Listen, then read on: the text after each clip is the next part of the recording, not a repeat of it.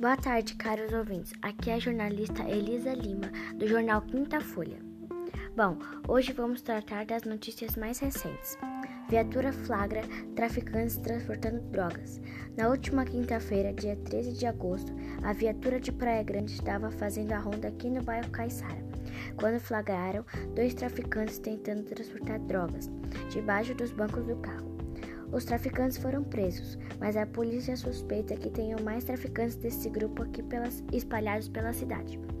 Fiquem com as notícias mais recentes com o jornal Quinta Folha. Até a próxima matéria e tchau!